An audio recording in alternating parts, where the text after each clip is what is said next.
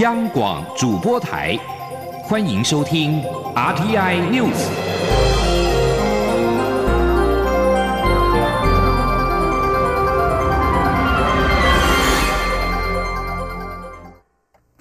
各位好，我是张淑华，欢迎收听这节央广主播台提供给您的 RTI News。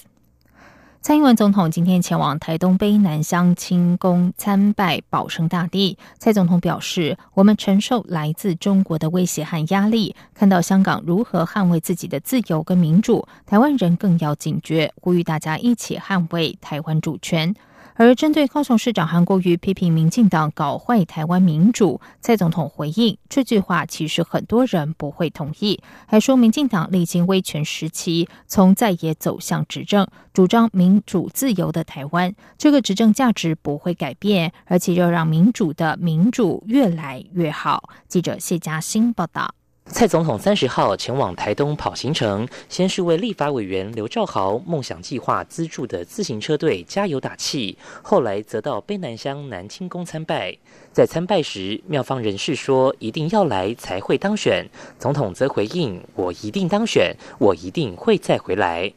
在媒体联访时，对于媒体提及高雄市长韩国瑜抨击民进党搞坏台湾民主，总统先是笑了两声，接着说：“这句话其实很多人不会同意。民进党的执政价值就是民主自由，且民主的品质会越来越好。”总统说：“民进党呃是一个民主的政党啊，那我们从创党开始就非常的珍惜呃民主跟自由。”因为毕竟我们也历经了威权的时代，那民进党的创党的我们这些前辈哦，也是历经困难才让民进党哦可以呃成立跟创立。这么多年来，我们从在野走向执政哦，我们持续主张的就是一个民主自由的台湾。我们执政这个价值是不变的，我们的执政的价值是让民主自由持续下去，而且它的民主的品质会越来越好。至于投入国民党总统初选的红海创办人郭台铭，在国政愿景发表会上质疑蔡总统初选前跑了很多公庙，对文化的态度是有利用价值时就当成宝，没价值时就当成草。总统也回应：“按照郭的说法，难道信基督教就要做犹太人吗？每个宗教信仰都是教导信徒要爱所有人，是无差别的爱，不因种族、国别而有不同。我国信仰非常多元，身为领导人，必须要有包容和尊重的态度。”中央广播电台记者谢嘉欣报道。第三十届金曲奖颁奖典礼昨天落幕了。本届国语歌王利友王发表得奖感言时提到，能够生在台湾是一件非常幸运也非常幸福的事情。身为一个创作者，一直以来都是想写什么就写什么。对此，蔡英文总统今天前往台东跑行程时指出，希望大家一起让台湾民主自由生活代代传承下去。总统除了恭喜所有得奖者、感谢音乐人对台湾土地的贡献之外，由于本届最佳乐团奖由时代力量立委林长佐所属的闪灵乐团拿下，总统也特别恭喜林长佐，除了问政之外，还能够得奖，实在不简单。而林昌佐也成为第一个得到金曲奖的立委。立法院长苏家全今天在脸书发文恭喜闪灵获奖，他也说期待闪灵乐团和林昌佐能够继续带来好歌曲，宣扬台湾本土文化，开拓台湾的国际知名度。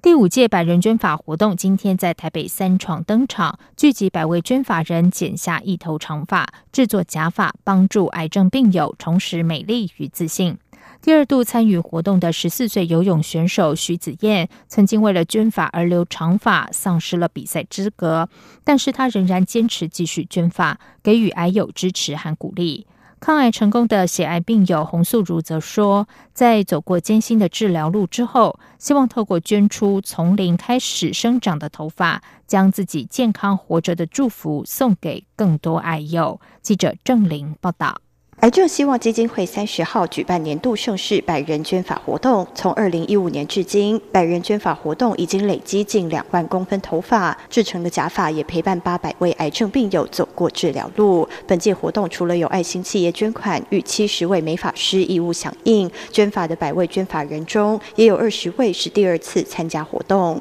有九年捐发经历的徐子燕是游泳选手，曾在全中运两百公尺蝶泳排名第十一名，不过因为长发对游泳选手来说会有增加阻力，泳帽穿戴容易使蛙镜脱落等不便，曾被教练警告不要再留发，还因长发丧失中区两百公尺自由式赛事资格。即便如此，徐子燕仍继续坚持捐发，期盼能帮助更多癌症病友。就有一次比赛的时候，然后因为蛙镜掉，教练就说：“哎，你头发什么时候要剪？”然后我就有点有点就是心情有点不太开心，因为就觉得呃我呃。可是那时候我就觉得说，我应该不可以，因为朋就是像师长还是谁说什么，我我就放弃这个想法。六十一岁的血癌患者洪素如谈起抗癌历程时说，治疗的过程很艰辛、很挫折，也曾因化疗必须剃发感到非常没有自信。所以在他重生之后，选择捐出留了四年多的头发，期盼能让癌症病友重拾自信，面对病情和疗程。自己重生之后，就觉得说。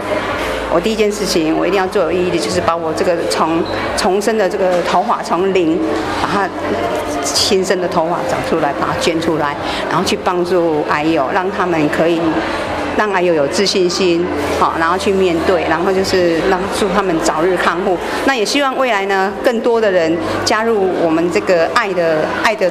循环、爱的团体，然后就是。